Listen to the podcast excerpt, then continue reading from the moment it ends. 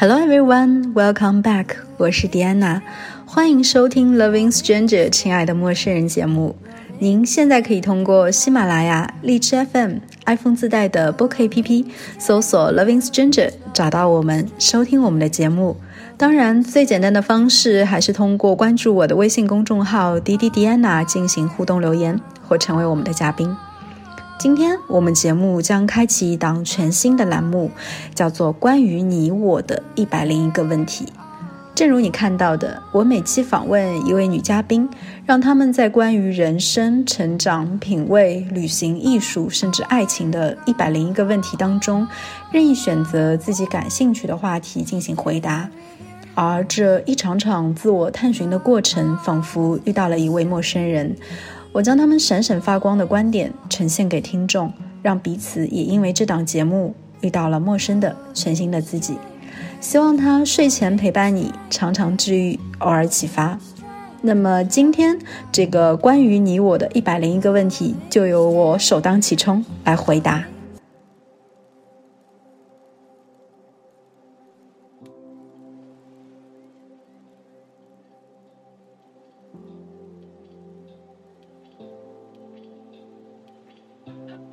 第一个问题，品味究竟是个什么样的东西？品味不是懂得建筑风格和设计理念，不是逛逛博物馆、美术馆，熟悉艺术史，也欣赏艺术品，不是低调优雅的搭配服装和配饰，也不是游历过多少国家和城市，更不是看过多少书、听过多少音乐、看过多少电影，而是以上都是。无论艺术、音乐、财经、设计、服饰、建筑，对于这些事情最起码的了解，每个人都应该有吧？这样的回答是不是很偷懒？但如果一定让我给品味那么抽象的概念下定义呢？我想它应该是一种如何做选择的智慧吧。平凡的日常里，跟随自己的喜好、习惯。而做出的一个又一个小小的选择，就拼凑成了我们的品味。这些选择归根结底是自我认知 （self-awareness）。因为只有了解自己真正想要的是什么，才能清晰地表达思想，保留自己特质的同时，鼓起拒绝不合适的勇气。这才是最值得追求的时尚。现在有些生活的优渥的人，也许能讲出红酒的年份或是葡萄品种。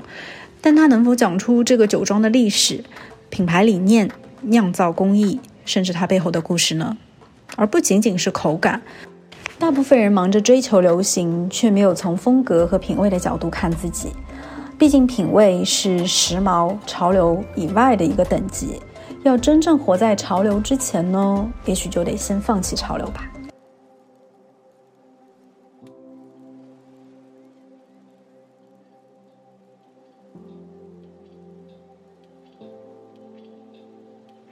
第二个问题，哪些细节可以体现女性的气质和品味？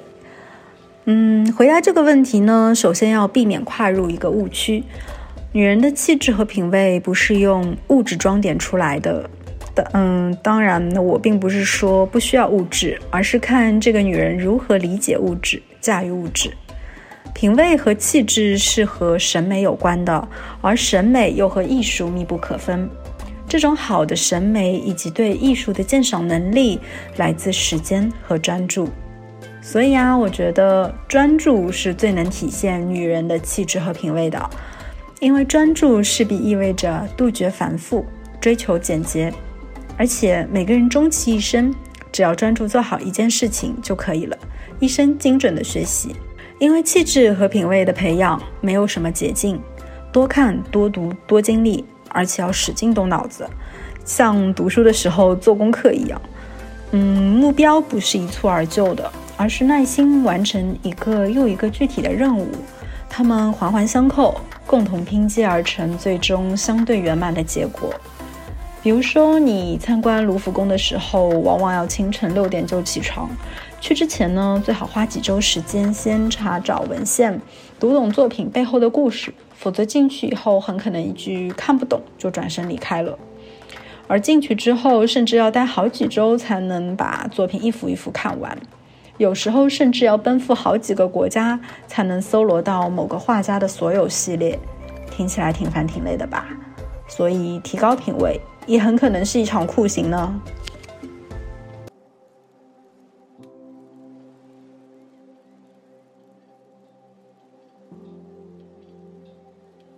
第三个问题，你会被什么样的男性气质戳中？嗯，智慧吧。I think smartest new sexy。而这种智慧的典型代表就是查理芒格，我心中男神般的存在呀。大部分人知道查理芒格都是因为他是投资大神嘛，但我欣赏的是他作为一个跨领域的通才，在金融之外还精通心理、哲学，甚至生活。他的金句成百上千，句句都短小精悍，却直击视频的本质，幽默地传达朴素的道理。其实很多真理我们都听过啦，但如此密集的汇聚在一个人的身上，也就只有查理芒格了。比如他善于打破自己最爱的观念，甚至如果哪年你没有打破一个，那么这一年你就白活了。那其实是在鼓励我们不断成长，不是长身体啊，是认知的升级。又比如说，smart，他说你不必非常出色，只要在很长很长的时间里保持比其他人聪明一点点就够了，这就是成功的秘诀。嗯，还有他觉得最好的策略是诚实，快乐来自于自律和理性。啊，关于我的男神查理芒格，说一个晚上都说不完，还是推荐大家自己去了解他吧。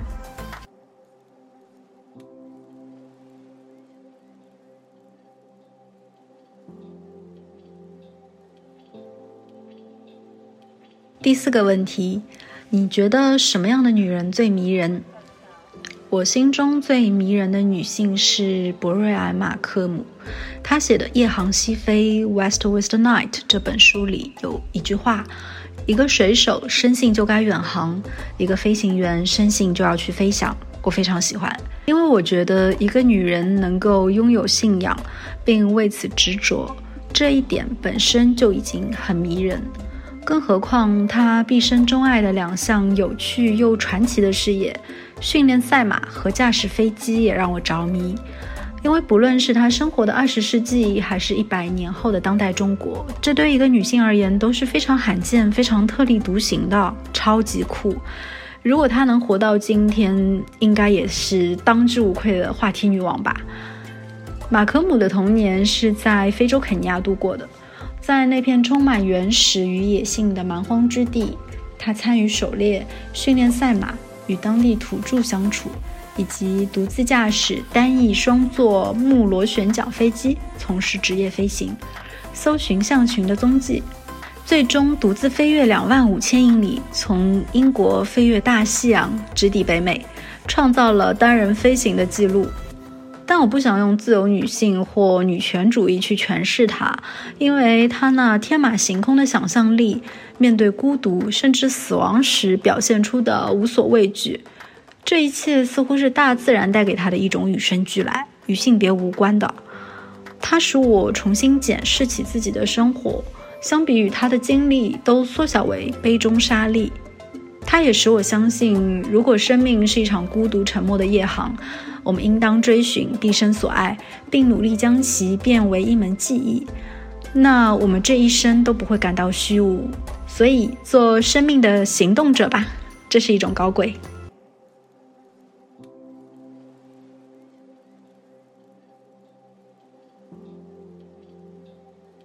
第五个问题，你觉得女人什么时候最美？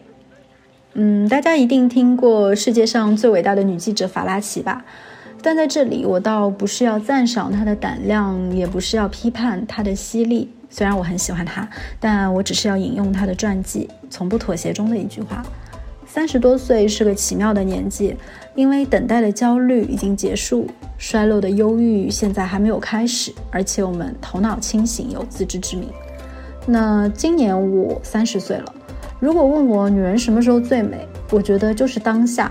而不论到了四十岁、五十岁还是一百岁，我觉得女人最美的时候永远就是此刻，就是现在。嗯，那悄悄说一句，那还能怎么办呢？不论美不美，就还不是要开开心心的活好每一天吧。所以就要告诉自己很美喽。好啦，今天的节目就到这里，要和大家说拜拜喽。希望关于你我的一百零一个问题这个栏目，能够在睡前给你有所启发。如果你有任何问题，欢迎在后台给我留言，也期待你的打赏哦。